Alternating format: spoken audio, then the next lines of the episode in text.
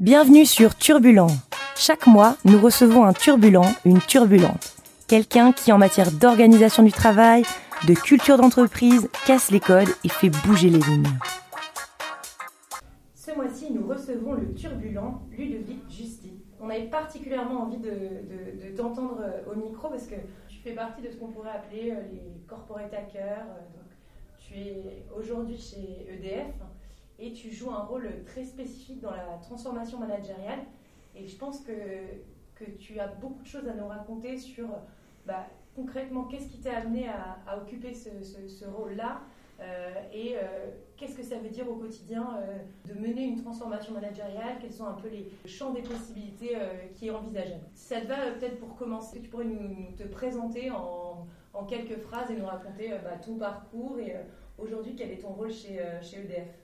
J'ai un parcours assez classique, donc euh, école d'ingénieur, puis après embauché dans un grand groupe, donc euh, chez EDF en l'occurrence. Euh, j'ai commencé comme ingénieur de projet, chargé d'affaires, et puis petit à petit, je me suis engagé dans la voie managériale parce que j'aimais les relations humaines, parce que j'aime avoir un impact sur les personnes. Je suis rentré en 2008 et à partir de 2012, j'ai commencé à occuper des fonctions de management. Et j'ai eu un déclic en 2014 ou en 2015 euh, avec le documentaire sur Arte qui s'appelait, qui s'appelle toujours Le bonheur au travail. Si certains d'entre vous l'ont vu, je le conseille fortement. Et quand j'ai vu ça, je me suis dit mince, c'est pas possible. Il faut qu'on pratique des choses différentes, qu'on réinvente nos modes de fonctionnement parce que euh, parce que ce, parce que ça sera plus de sens, parce qu'il y a, y a quelque chose à faire autour de ça. Et, du coup, je me suis dit que dans mes pratiques managériales, et, dès lors que j'aurai l'occasion de pouvoir le faire, je ferai en sorte de, réinventer et de réenchanter un petit peu euh, nos organisations. J'ai eu une fonction en 2015 où j'ai eu l'occasion de, pratiquer euh, plus en profondeur euh, ces, ces, nouvelles pratiques. Et en plus de ça, en parallèle, en 2017, j'ai eu la chance d'intégrer une démarche au niveau du groupe EDF qui s'était lancé en mode expérimental au début qui s'appelle la démarche Opal. Opal, c'est tiré d'un bouquin que peut-être certains d'entre vous connaissent qui s'appelle Reinventing Organization de Frédéric Laloux. Euh, et donc, on cherchait, enfin, le groupe cherchait sept euh, managers et leurs équipes volontaires pour tester des pratiques et des approches différentes. Euh, donc, je me suis lancé là-dedans. J'ai eu la chance d'être retenu. On a fait ça pendant un an et au, au bout de ces un an, il y a beaucoup d'équipes qui ont rejoint le mouvement, un mouvement qui s'est vachement structuré. Aujourd'hui, on est plus de 500 équipes dans le groupe EDF à s'être lancées officiellement dans ces pratiques et euh, avec une ambition d'être à plus de 1000 en fin d'année.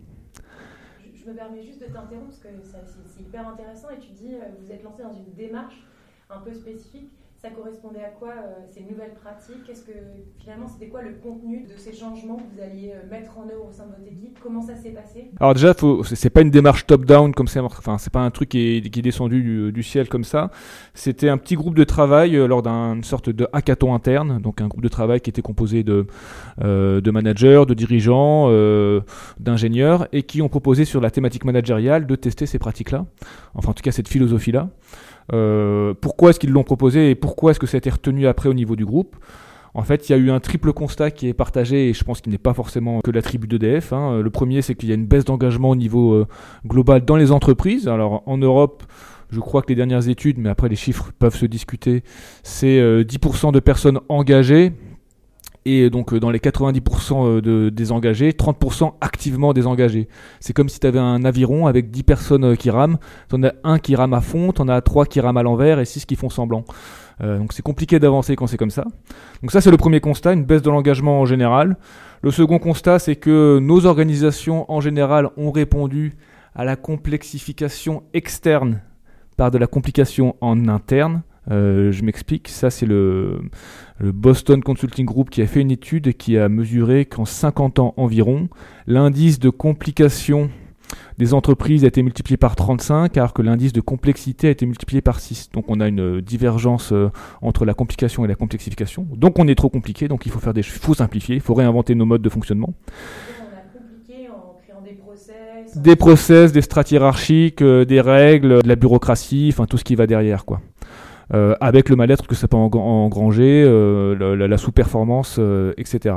Et le troisième constat, c'est juste le pacte social qui change également. Hein. donc le plaisir est devenu une véritable attente sociétale. Les nouveaux collaborateurs, mais pas que, les anciens aussi, s'attendent maintenant à intégrer ce qu'on appelle l'entreprise des pairs P-A-I-R-S et non plus l'entreprise du père au sens paternaliste, hiérarchique, structuré, etc.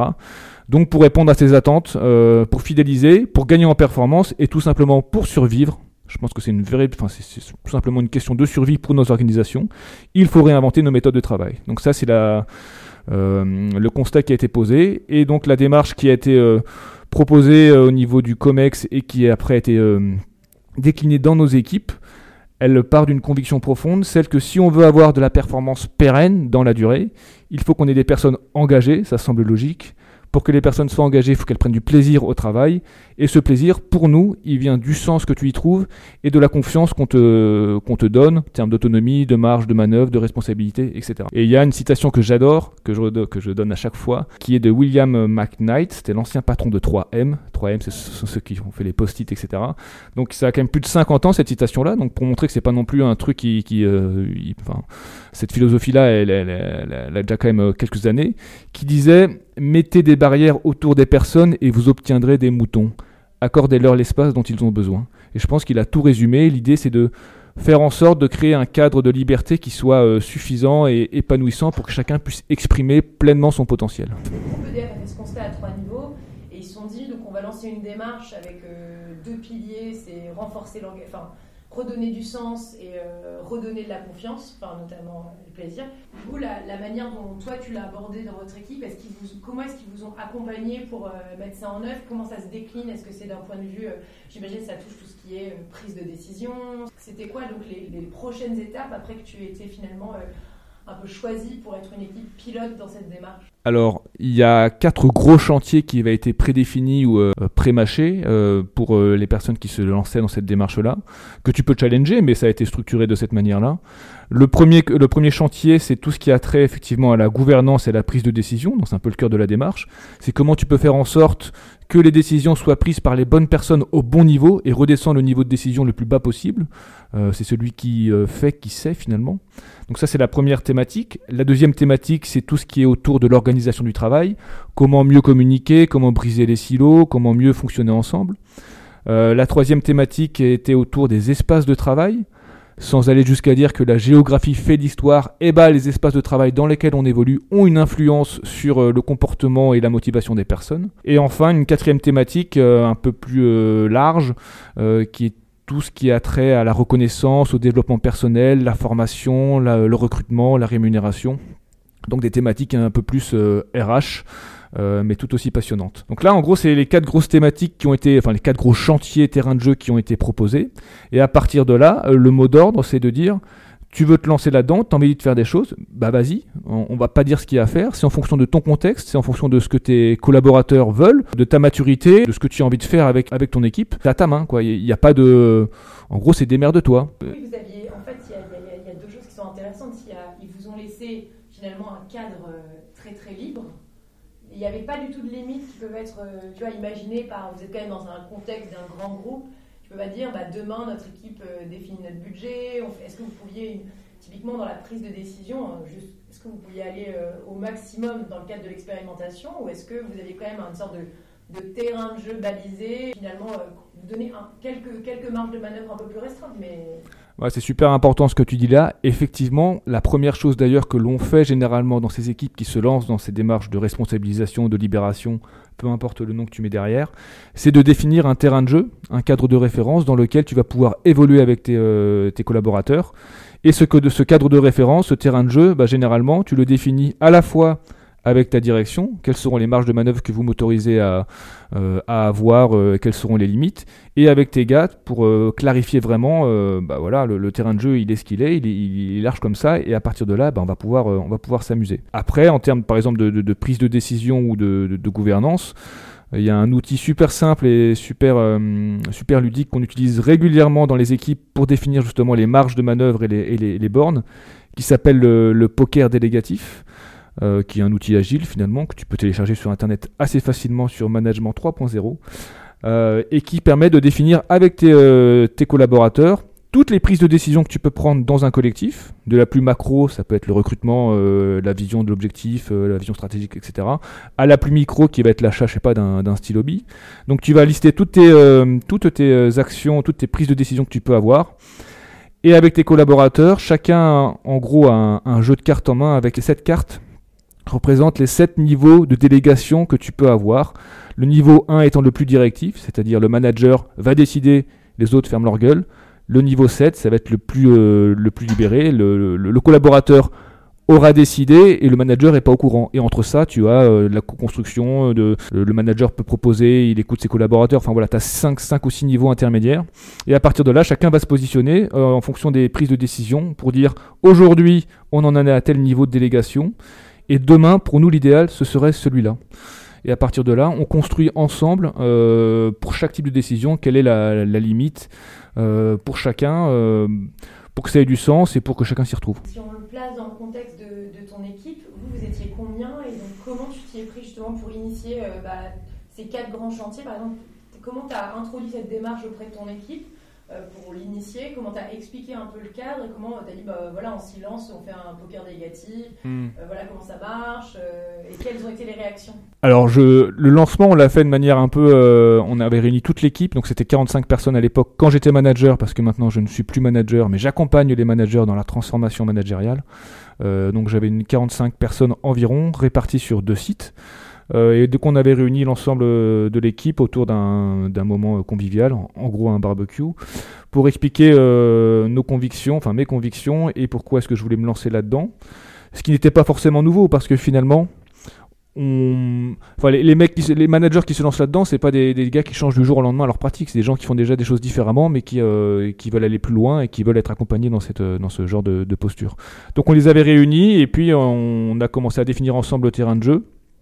Et après, un truc super important, euh, en tout cas pour notre contexte à nous, euh, moi-même d'ailleurs, je ne connaissais que, que DF, hein, j'ai eu un parcours assez linéaire, euh, c'était de s'ouvrir à l'externe, d'aller voir des boîtes qui travaillent différemment, donc de faire un peu des learning expeditions avec des collaborateurs à la fois à chaque fois différents, pour s'ouvrir l'esprit, pour comprendre euh, ce que l'on peut faire, euh, ce que l'on a à gagner à faire différemment, pour, euh, enfin, juste pour se sourcer. Et à partir de là, commencer à engager des, réflexions régulières avec ses collaborateurs autour de, des différentes thématiques dont j'ai parlé tout à l'heure, les quatre gros chantiers, pour dire aujourd'hui quels sont nos irritants, qu'est-ce qu'on voudrait faire différemment. Et après les placer en termes de quel sera l'impact sur l'équipe, est-ce que ce sera un impact fort, moyen, faible, et est-ce que c'est à notre main ou pas. Et ça, c'est super important, euh, notamment au début d'une démarche de transformation, de se concentrer sur des actions ou des propositions qui, sont, qui auront un fort impact sur l'équipe et qui sont vraiment à notre main.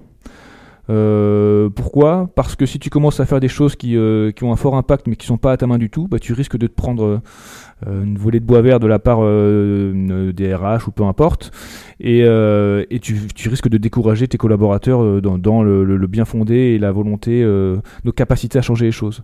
Donc le fait d'avoir des petites victoires et de lancer plein d'actions à fort impact qui sont à notre main, ça permet, à, ça permet de donner confiance à la fois à la direction sur le fait qu'on n'est pas en train de mettre le feu dans les usines ou sur les installations, et à la fois donner confiance aux collaborateurs sur le fait qu'on peut et qu'on a envie de changer les choses. Et après, petit à petit, bah, tu peux commencer à shifter sur des actions et puis des, euh, des pratiques qui sont un peu plus touchy, qui vont commencer à toucher à des processus nationaux, à des organigrammes, euh, voilà. Je voudrais justement rebondir sur ce que tu viens de dire, c'est hyper intéressant. En fait, il y a un peu deux étapes. Il y a, cet aspect euh, travailler sur, commencer par les petites victoires, des choses où vous avez la main.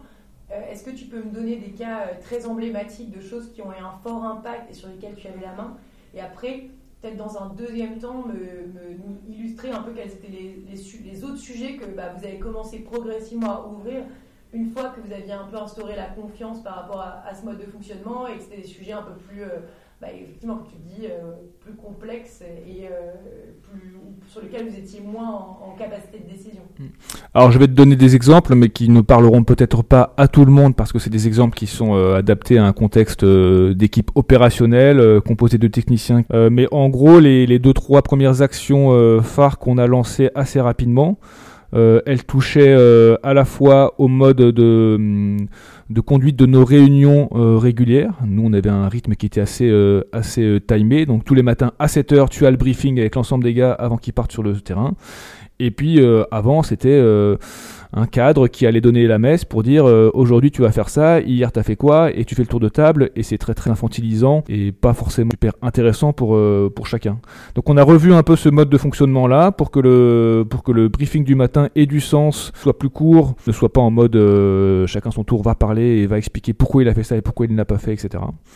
Euh, première chose. Deuxième chose, sur l'affectation euh, sur les activités, ça c'est pareil. Avant c'était un cadre qui allait décider qui allait faire quoi aujourd'hui, demain, dans deux, mois, dans trois mois. Non, enfin euh, ce qu'on a mis en place assez rapidement, c'est justement co-construire avec les collaborateurs, donc avec nos techniciens, eh ben, les plannings euh, pour affecter les bonnes personnes au bon endroit, euh, lisser la charge et faire en sorte que chacun s'y retrouve. Sur la montée en compétences aussi, on avait une problématique assez particulière qui était collaborateurs de plus en plus jeunes, euh, des métiers très techniques et, et assez clés qui étaient de moins en moins peut-être attrayants pour les jeunes générations. Euh, donc on a mis en place de la gamification. Donc on a créé des jeux de société. Alors ça a pris un certain temps, ça a pris quelques mois, mais on a créé des jeux de société pour monter en compétences autour de thématiques assez particulières et éviter de refaire des sessions de PowerPoint de 150 slides où tout le monde s'emmerde 3 heures le cul sur une chaise. Sur le recrutement, on pratique, euh, et c'est ce qui se fait de plus en plus dans les équipes, le recrutement partagé. Donc la personne qui postule chez nous venait en immersion 1, 2, 3 jours, ça dépend de sa disponibilité de ce que l'on peut faire.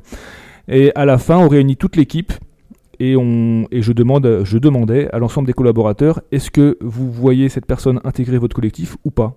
Et chacun se positionnait et on, se, on décidait collégial, collégialement sur euh, le, recrutement ou non de cette personne-là. Alors qu'avant, c'était le manager qui avait la main avec le RH. Et euh, de manière assez surprenante, hein, les deux ou trois premières personnes qui ont candidaté sur un poste à fort enjeu pour lequel on était un peu en tension, euh, c'est l'équipe qui a décidé de ne pas les prendre pour certaines raisons qui étaient qui était très pertinente et qui du coup acceptait le fait de tourner à effectif réduit, mais c'était eux qui en, avaient, pris la responsabilité. Ça interroge aussi sur quelle est la capacité de prendre des décisions consensuelles à 45. Dans les exemples que tu donnes, donc c'est redonner beaucoup, de, beaucoup plus d'autonomie finalement euh, aux personnes euh, qui sont euh, les mieux placées sur, sur le terrain pour, pour prendre des décisions. Est-ce qu'il y a eu des, des, inquiétudes, des personnes qui ont eu du mal à justement se, se, plonger dans cette démarche et comment tu as remédié éventuellement à ces difficultés? Ouais, c'est super important comme euh, question. Euh, généralement, quand tu, c'est ce qu'on constate assez régulièrement dans les équipes et même dans la littérature, quand tu arrives avec, euh, avec ce type de démarche de transformation, tu vas te retrouver face à un public composé de trois catégories. Un tiers de personnes qui va te regarder avec les yeux grands ouverts et qui va être super content, qui va se dire enfin, on va faire des choses qui ont du sens, etc un tiers de personnes qui va te regarder avec des yeux, bon ok, encore un truc qui tombe et dans deux ans on parlera d'autre chose, bon on a l'habitude. Et puis un tiers de réfractaires pur et dur qui va dire c'est quoi ces conneries, moi je suis payé pour faire ça et, euh, je finis à 17h et puis c'est tout, et puis c'est comme ça. Euh, donc tout l'enjeu, ça va être de commencer à travailler avec le tiers de mecs hyper motivés pour euh, montrer après aux autres au ventre mou assez rapidement que bah, ça a du sens, qu'on fait des choses et que qu'on va dans le bon sens, pour leur donner envie de venir et de, de s'intégrer pleinement dans la démarche. Après, les, les 30% de personnes qui parce que culturellement, historiquement, euh, dans, leur, euh, dans leur passé ou dans leur, dans, leur éducation, euh, ne sont pas en phase avec ce mode de, management, et il y en aura forcément, et c'est normal, et ben finalement, tu t'adaptes à leur volonté. Comme dans le management classique, tu t'adaptes aux personnes de toute manière. Donc tu vas gérer les 70% de personnes qui vont avoir envie d'être responsabilisées d'une manière différente, et puis les 30% de personnes qui veulent être managées de manière un peu plus directive et et diriger, et eh bah ben, tu les manageras de cette manière-là. Je pense que c'est super important, et ça je pense que c'est une erreur que j'ai pu faire et que d'autres personnes peuvent faire encore, de vouloir pour les autres. Mais ce que je voulais moi et ce que beaucoup de personnes ne voulaient euh, n'était pas forcément la volonté ou la ou la euh, c'était pas partagé forcément par tout le monde. Donc il faut se mettre à la place de la personne et puis il faut il faut accepter le fait que certaines personnes ne soient pas à l'aise avec ça et les manager différemment à l'ancienne entre guillemets euh, mais, mais, mais se mettre se mettre à leur place.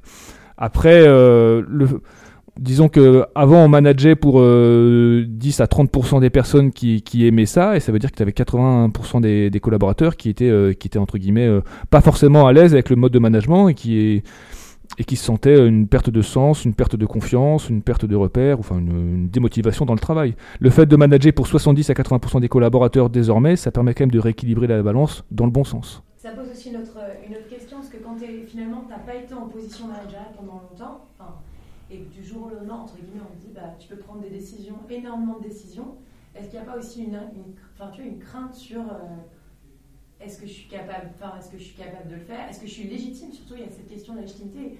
Comment tu accompagnes finalement euh, cette culture de, bah oui, tu peux prendre une décision, au pire, cette décision, elle est mauvaise, bah, on va analyser pourquoi et ça t'aidera à progresser après. C'est souvent un des, points qui remonte des fois euh, dans, les obstacles qu'on peut rencontrer, c'est cette, euh, friction dans suis bah, non, en fait, on essaie d'aplanir un petit peu la, chaîne hiérarchique et au final, du coup, je dois prendre plein de décisions et bah, ça fait peur.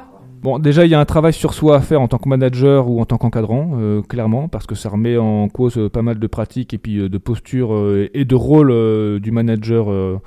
Qu'est-ce qu'on attend d'un manager et quelles sont les bonnes la posture à avoir, donc ça demande un certain travail sur soi, qui peut s'accompagner par du coaching individuel ou collectif, pour faire en sorte que quand les équipes commencent à prendre des décisions, bah, tu les accompagnes, euh, tu acceptes effectivement le droit à l'erreur, tu n'es pas tendance à euh, donner directement euh, ton avis, enfin bref, il y a plein de choses à, travailler de, manière individuelle déjà, et après, comment donner confiance aux collaborateurs et démystifier un peu tout ça, bah, je pense, enfin ça se fait avec le temps, hein, ça se fait pas du jour au lendemain, ça prend du temps. Hein. Ces transformations managériales, c'est un marathon, hein, c'est pas un sprint, donc il faut laisser le temps au temps, et une autre question que je me posais juste pour rester dans le cadre de ton équipe encore. Donc vous, vous étiez, euh, tu disais 7 pilotes euh, chez EDF au global ou EDF Hydro? Alors on était 7 pilotes dans le groupe EDF, donc tu avais 4 équipes d'Enedis, donc euh, qui fait partie du groupe EDF, et 3 équipes d'EDF SA, dont la mienne chez EDF Hydro.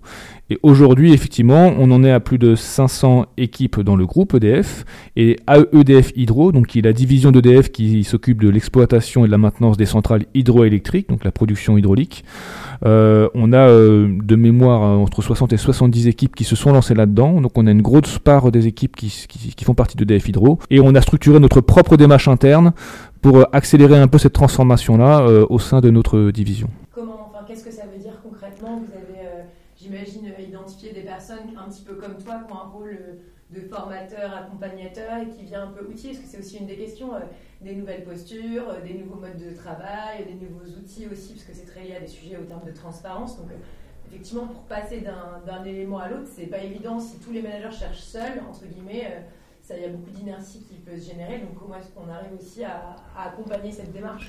Alors, déjà, au niveau du groupe, on s'est vachement structuré. Donc, on a déjà des coachs internes qui existaient et qui étaient disponibles pour les équipes, mais ces coachs internes ont été sensibilisés et formés aux pratiques et au management euh, entre guillemets opal ou, libéré pour pouvoir accompagner spécifiquement ces managers-là. On a une plateforme de, de, collaboration et de communication interne qui a été mise en place avec des outils de facilitation et des, des bonnes pratiques qui sont partagées et un parcours euh, d'utilisateur qui a été défini. Je suis manager, je veux me lancer tout seul, ok, je clique, j'ai le droit à ça. Je suis manager, je veux m'intégrer dans une démarche spécifique, ok, je clique, euh, j'aurai le droit à tel parcours, etc. Voici les interlocuteurs. Après, au sein de DF Hydro, on s'est structuré aussi d'une certaine manière, donc on a des relais qui ont été choisis, enfin ce sont des volontaires qui, ont levé le doigt au sein de chaque territoire, faire euh, bah, le maillon entre les managers et l'équipe euh, d'accompagnement dont je fais partie. Et nous, équipe d'accompagnement, eh ben, on a défini une offre de service pour répondre aux problématiques du manager en fonction de là où il en est en termes de maturité. Euh, on va dire qu'il y a quatre gros pavés qui ont été définis. Le premier gros pavé, c'est comment est-ce que tu sensibilises, tu culture et tu donnes envie aux personnes d'y aller. Donc ça va être euh, de la communication, des vidéos, organiser des learning expeditions, des conférences, toutes ces choses-là.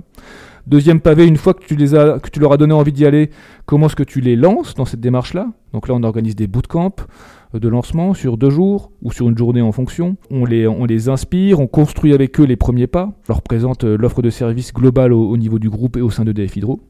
Troisième pavé, qui est peut-être le plus gros pavé, qui est comment est-ce que j'accompagne ces équipes qui se sont lancées pour ne pas faire en sorte que le soufflet retombe au bout d'un moment. Euh, donc là, on a des interventions spécifiques euh, en fonction des besoins des managers dans leurs équipes. Donc on vient faciliter, créer des ateliers, des workshops, euh, travailler sur la gouvernance, les inspirer, créer la raison d'être, voilà, toutes ces choses-là. Euh, parce qu'un manager, bah, quand il rentre chez lui, hein, il est pris par le temps réel, par l'opérationnel, euh, par la réalité du terrain, par les euh, injonctions paradoxales, enfin par plein de choses qui font que si on ne l'accompagne pas, il peut vite se retrouver déstabilisé. Et puis le quatrième pavé, qui est tout aussi important, c'est comment tu fais en sorte que cette transformation, bah, elle s'ancre et elle se pérennise dans le temps. et là, on a mis en place, par exemple, des cercles de partage réguliers sur, certaines plaques régionales. Donc, pas, je sais pas, tous les six mois environ, on réunit les managers qui se sont lancés de toutes les entités du groupe sur une journée pour faire du co-développement, pour euh, échanger sur nos pratiques, sur nos freins, sur nos difficultés, pour les mettre en réseau, pour faire en sorte bah, que les managers qui sont lancés là-dedans, bah, ils, continuent à, garder cette dynamique-là et ils sachent euh, qui appeler en fonction de, de tels besoins, de telles thématiques. Euh, et faire en sorte qu'ils ne se sentent pas seuls dans, ses difficultés et, dans sa transformation. T'inspires par ce que fait la communauté, c'est un peu ce qu'on cherche à faire, notamment avec. Si on se projette un peu, dans 10 ans, à ton avis, EDF Hydro, euh, tu peux aller jusqu'où en termes de transformation? En tout cas, on a une volonté de transformer, euh, d'embarquer la, plupart des managers et des équipes parce qu'on est convaincu que ce mode de fonctionnement-là faut aller vers ça. Encore une fois, parce que c'est une question de survie, euh, parce que c'est une question d'attente des collaborateurs, parce que les managers que l'on recherche maintenant sont aussi évalués en fonction de ses compétences et de ses appétences là. Donc la collaboration, le collaboratif, faire confiance, etc.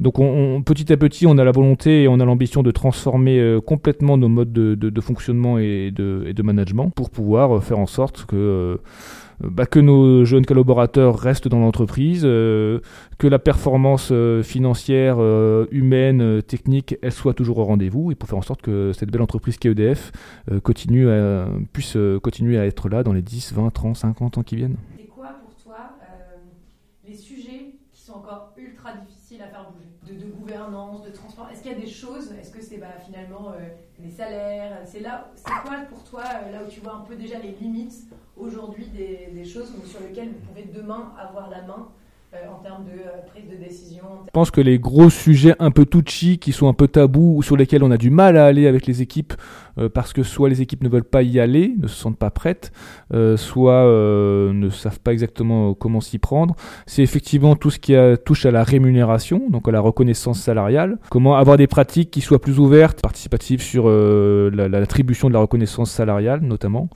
Euh, donc ça, c'est des choses euh, un peu un sur lesquelles on n'est pas encore euh, prêt à aller très loin. Il y a certaines équipes qui vont loin, mais elles sont minoritaires dans, nos collectifs. Après, effectivement, sur tout ce qui est RH, temps de travail, etc., c'est des choses qui sont encore un peu sensibles. On est encore peut-être un peu bridé aussi par par certaines règles, et donc changer les mentalités et changer la culture, ça, prend un, certain temps. Est-ce que du coup, tu es dans une démarche, tu dois inspirer d'autres gens, tu dois leur donner envie d'y aller euh, toi, c'est quoi les, entreprises? Est-ce que tu as, une idée d'entreprise qui t'inspire particulièrement, euh, qu'elle soit grosse ou petite, et euh, ou leur modèle d'organisation, tu te dis c'est vers là que j'ai envie d'aller parce que je pense que c'est le sens de l'histoire. Alors c'est vrai que nous on s'inspire beaucoup des entreprises dites libérées. on est loin d'être une entreprise libérée et je ne suis pas sûr qu'on ait la volonté non plus d'y aller, euh, d'aller jusque là, mais en tout cas on, s'en inspire fortement. Moi personnellement il y a plusieurs entreprises qui me parlent fortement, mais ça ne regarde, ça ne regarde que moi. Euh, moi je suis très inspiré. J'adore tout ce qui est montagne et outdoor, donc forcément les entreprises qui sont euh, qui touchent, qui travaillent là-dedans, ça m'inspire encore plus. Je pense notamment à Patagonia et à Gore. Euh, qui, sont deux spécialistes américains euh, là-dessus, et qui ont des modes de fonctionnement euh, très libérés, très humains. parfois depuis, au moins plusieurs dizaines d'années, notamment l'entreprise Gore. Donc, donc ça montre aussi que ces modes de fonctionnement là, bah c'est pas pas un effet de mode, et c'est des choses qui peuvent se marcher dans le temps et être source de gains de performance. Euh, après, en, France, il y a plein d'entreprises qui se, qui se lancent là-dedans et qui sont très inspirantes, avec lesquelles on partage également aussi beaucoup euh, au sein de, de DEF. Donc on s'ouvre beaucoup à l'externe. Je pense qu'on a beaucoup à gagner à, à, échanger entre entreprises. Euh, qui, vont, qui sont sur ce chemin de la transformation-là. Et c'est tout l'intérêt notamment des cercles de partage qu'on a mis en place, que l'on ouvre à l'externe. Je pense notamment à la SNCF, à la CARSAT, Groupama, etc. aussi des grands groupes pour avoir un petit peu des, des modèles similaires. Euh, moi, j'avais une interrogation par rapport à aussi le, rôle du leadership, finalement, dans, dans la capacité à mener cette transformation. Euh, souvent, ces, grandes, ces grands mouvements de transformation, ils sont quand même impulsés. En fait, ça doit être mené par le bas, mais il y a un petit peu la nécessité d'embarquer, on va dire, euh, toute la, partie dirigeante, dirigeante de l'entreprise pour pouvoir bah, accepter finalement qu'il y ait ces expérimentations qui se fassent, que la culture elle évolue. Aujourd'hui, il y a vraiment une tendance autour de euh, l'agile, euh, finalement accompagne ces démarches un petit peu opales qui vont dans la même, dans la même vision, plus d'autonomie, plus de responsabilité. Est-ce que tu penses que c'est qu'une mode? Est-ce que tu penses qu'il y a une vraie conviction, un vrai changement euh, Alors pas que au niveau d'EDF, si tu peux prononcer, mais au niveau justement de tout le leadership pour amener cette amener cette démarche? Est-ce qu'il y a une est-ce que les gens sont prêts? Parce que ça, ça, implique des évolutions dans les postures managériales et des rôles qu'on nous apprend pas tellement à l'école. Finalement, à l'école, on t'apprend, tu vas être manager, tu vas un petit peu contrôler les gens, et du coup, c'est, on, nous amène vers des postures très différentes. Est-ce que tu penses que les gens ils sont prêts à ça et qu'il y a une vraie conviction Il y a une image que j'aime beaucoup qui m'avait été donnée par un consultant philosophe là, qui travaille sur tout ce qui est ces organisations nouveaux, nouvelles, etc. Et qui disait un escalier se balaye par le haut et s'aspire par le bas. Et nous, c'est vrai qu'on a commencé d'abord à aspirer par le bas, donc à faire en sorte que les managers de terrain et leurs collectifs se lancent et commencent à transformer les choses. Et puis, eh bah, au bout d'un moment, il faut aussi un peu balayer par le haut parce que la notion d'exemplarité, notamment des dirigeants, elle est super importante dans ces, dans ces phases de transformation. Parce que si tu veux embarquer l'ensemble des, collectifs, bon, tu auras les, euh, les early adopters, ils vont venir directement. Par contre, ceux qui sont plus ou moins sceptiques ou qui ont, besoin d'être rassurés dans, dans, ce, changement managérial vont beaucoup regarder ce qui se fait au-dessus d'eux pour qu'il n'y ait pas de plafond de verre, il faut que l'ensemble de la ligne managériale, jusqu'au plus haut niveau, soit convaincu et laisse faire à minima euh, ce genre de démarche. Moi, je pense qu'il y a une transformation qui est en train de se faire. Moi, j'ai rencontré beaucoup de dirigeants, notamment d'EDF, qui vraiment portent avec leur trip ces modes de fonctionnement-là et, euh, et, cette philosophie. On parle de démarche, mais j'aime pas trop le nom de démarche finalement. C'est une philosophie, hein, c'est une conviction. Donc moi, je pense qu'il y a un shift qui est en train de se faire. Après, au niveau général, hein, au sein de, de l'ensemble des entreprises, notamment françaises, enfin, peut-être même particulièrement française. Je pense qu'on est à un moment où tu as un peu un croisement des courbes avec un cycle déclinant qui est le modèle hiérarchique classique qui est en train de, bah, on sent, hein, en train de, de, décliner parce que euh, tous les problèmes de désengagement, de démotivation, de mal-être, de burn-out, tout ce que tu peux mettre derrière. On sent qu'il y a un truc qui est en train de décliner. Et puis un modèle émergent qui peut être l'entreprise libérée, qui peut être l'entreprise, enfin il y, a plein de choses qui existent, qui est en train de, grossir. Et là, on est un peu au niveau des croisements des deux courbes en termes d'importance et, et de puissance. Et je pense que ça commence à frotter un petit peu. On le sent et, du coup, euh, c'est là où on a intérêt à faire en sorte que nous qui portons ces convictions-là, eh ben, on baisse pas les bras et on accompagne notamment les managers qui ont envie de se lancer là-dedans pour enlever un peu euh, les bâtons dans les roues qu'on pourrait potentiellement leur mettre et puis leur défricher le terrain pour qu'ils puissent avancer euh, le plus sereinement possible, quoi, leur, tracer la route. et éviter qu'il y ait des retours en arrière, parce qu'il y a aussi pas mal de cas où euh, finalement, ce qui est intéressant, c'est que vous avez une démarche assez progressive, donc ça peut paraître long, mais ça a l'avantage de, de peut-être amener un changement plus pérenne par rapport à des changements plus radicaux qui des fois sont difficilement, enfin difficiles à appréhender. Mm-hmm. Moi j'ai une autre question. Euh, si on se projette, dans un mois tu changes d'entreprise, c'est quoi la première pratique que tu as envie de mettre en place euh, dans ton équipe? C'est quoi le truc où tu te dis, ce truc-là, je ne transige pas, je veux absolument que ça, fonctionne comme ça dans ma nouvelle boîte? C'est une bonne question à laquelle j'avais pas forcément réfléchi. Je pense qu'il y a deux, choses qui me tiennent à cœur, moi, rapidement à mettre en place au sein d'un collectif, d'une équipe. C'est tout ce qui a trait forcément à la prise de décision, donc vraiment clarifier les choses pour faire en sorte que de mettre le, curseur le plus à le plus à droite possible, au sens euh, le plus délégatif possible. Euh, et ça passe aussi par la transparence et la, confiance et la communication, et enfin tout ce qui a trait à l'information. Donc faire en sorte que l'information et la transparence dans la communication soient le, la plus grande possible pour pouvoir rendre possible les prises de décision par le terrain. Donc comment faire en sorte que l'on communique le plus possible, et en tout cas que l'on mette à disposition le plus possible et en toute transparence l'ensemble des éléments qui permettent aux collaborateurs de prendre leurs propres décisions. Du coup, tu serais plutôt favorable à totale dans, toute, euh, dans, toute, la documentation, vos outils euh. je pense qu'il y, y, a des entreprises qui le font, euh, certaines qui le font plus ou moins. Je pense que c'est vers là où on tend, et je pense que si on ne fait pas confiance aux collaborateurs pour traiter l'information de, de, la bonne manière, on, on, a un problème un peu plus large que ça. Quoi. Je pense que la confiance dans, au sein de ses collaborateurs, elle est essentielle. si on ne fait pas confiance à ses collaborateurs, ça, ça va être compliqué. Il y a pas mal de gens qui finalement sont dans des entreprises et qui rencontrent la même situation que toi et à un moment, bon, bah, ils commencent à, s'interroger sur les modes de fonctionnement, ils ont envie de changer les choses mais ils ne savent pas trop comment faire. Si tu avais un conseil euh, à leur donner pour euh, passer à l'action, Alors c'est vrai que quand tu n'es pas bien dans une entreprise, en fait, il y, a, trois types de réponses que tu peux avoir. Tu peux soit l'accepter et auquel cas euh, le vivre plus ou moins bien avec, avec le mal-être que ça peut engendrer tu peux quitter l'entreprise pour aller ailleurs, ou tu peux faire en sorte de changer les choses. Donc euh, nous, c'est ce qu'on essaye de faire, c'est de changer les choses en interne, parce qu'on a envie que ça change et on croit euh, au changement et au bienfait que ça peut avoir sur la société. Après, concrètement, qu'est-ce qu'il peut faire? Moi, je vais reprendre un peu ce que j'avais dit tout à l'heure, hein, en termes de conseils, en termes de de, de, process. Déjà s'acculturer, s'ouvrir euh, à l'externe, hein, être curieux, faire preuve d'humilité, travailler sur soi en termes de, de posture, de croyances limitantes, de, de, modèles mentaux. Donc là, ça peut être du coaching, ça peut être, ça peut être plein de choses. définir avec son équipe et sa direction un cadre de référence. Euh, je pense que c'est super important de, de, bien délimiter ça euh, rapidement. Et puis après, avancer avec les volontaires dans son équipe qui ont envie de, travailler sur ces sujets-là pour commencer à avoir le plus de petites victoires possibles sur des thématiques qui sont vraiment à la main de l'équipe et petit à petit, encore une fois, aller de plus en plus loin après euh, en termes de, rupture managériale. sur la phase acculturation. Est-ce que tu as une ou deux recommandations de lecture qui, toi, t'ont particulièrement inspiré tu as cité euh, Reinventing Organization, je pense qu'il y a, un, des fondamentaux euh, lorsqu'on veut euh, voir l'entreprise différemment. Est-ce qu'il y en a d'autres qui, selon toi, sont un peu des lectures obligatoires pour s'ouvrir? Alors j'en ai plein en tête, j'aurais du mal à, tous les citer, mais c'est vrai que je lis beaucoup et je pense qu'il y, a beaucoup de choses à trouver dans, la littérature. je pense à Liberté et compagnie, forcément, c'est un peu le, bah, c'est le bouquin qui a inspiré d'ailleurs le documentaire d'Arte, Le bonheur au travail, donc Liberté et compagnie euh, d'Isaac Gates exactement. Plus récemment, moi ce que j'ai adoré c'est Turn the Ship Around euh, d'un ancien, alors je sais plus, c'est un capitaine, peu importe, de, la Navy, euh, Navy américaine qui était commandant de sous-marin nucléaire et qui a complètement revu son mode de leadership et qui en un an a réussi à faire de, sa, de, de, son équipage, qui était le, le, plus pourri du Pacifique, un exemple en termes de performance euh, technique, organisationnelle et humaine. Et ça, c'est un bouquin qui est super inspirant et qui est aussi très pratique parce qu'à la fin de chaque, de chaque, chapitre, il va te donner des exemples de pratiques et euh, des, des, questions à se poser pour pouvoir avancer sur, euh, sur, sur, plusieurs champs. Après, il y a aussi Le plaisir au travail, hein, je crois que c'est ça, de Francis Boyer aux éditions Erol, qui est un bouquin très très euh, pratique et pragmatique sur comment est-ce que tu peux gérer les passer de la gestion des compétences à la gestion des appétences dans l'entreprise, en termes de fonction, en termes de mutation, en termes de prise de poste, en termes euh, d'affectation. Donc, euh, est super intéressant.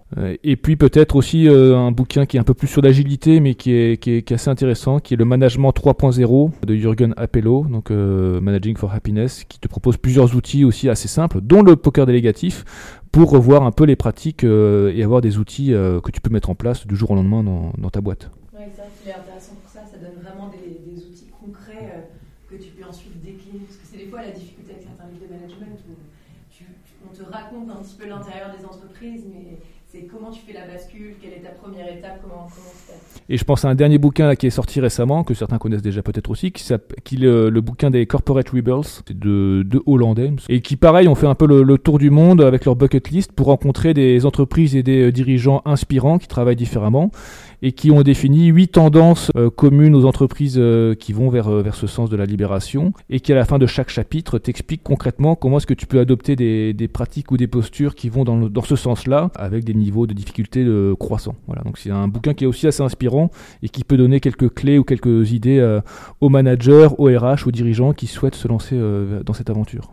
surtout qu'ils ont analysé autant euh, ailleurs qu'une énorme entreprise chinoise, une multinationale, que, des plus petites. C'est toujours un petit peu l'interrogation d'avoir des. On rencontre pas mal pratique, c'est ah non, mais c'est facile pour les startups, d'autant plus quand elles sont tech.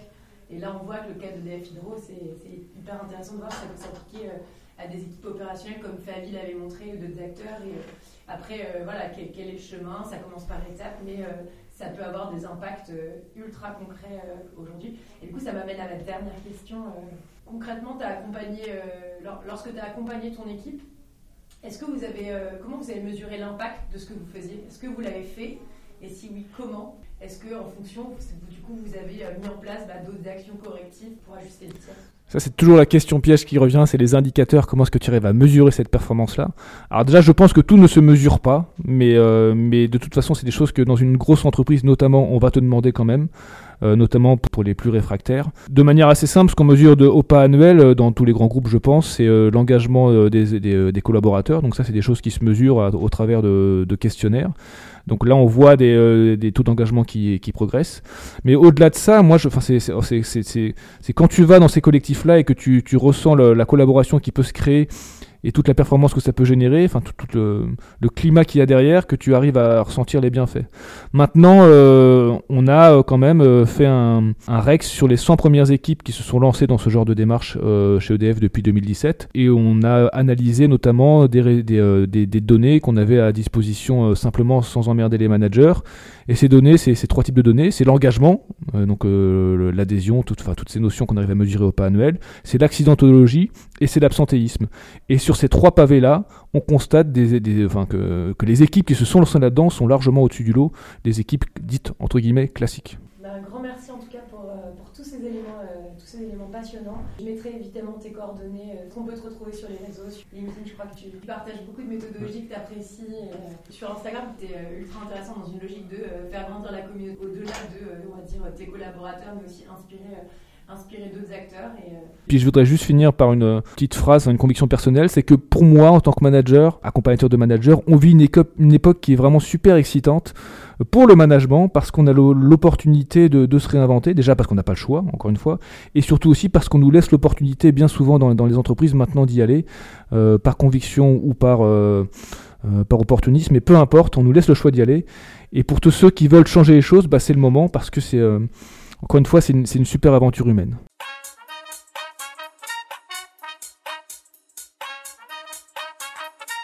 Merci d'avoir écouté Turbulent. Yolocratie, c'est la communauté de ceux qui travaillent autrement, de ceux qui changent les règles, de ceux qui préparent demain. C'est donc bien plus que des podcasts. Si vous voulez échanger avec les membres de la communauté qui veulent changer le monde du travail, rejoignez-nous sur le Slack Yolocratie.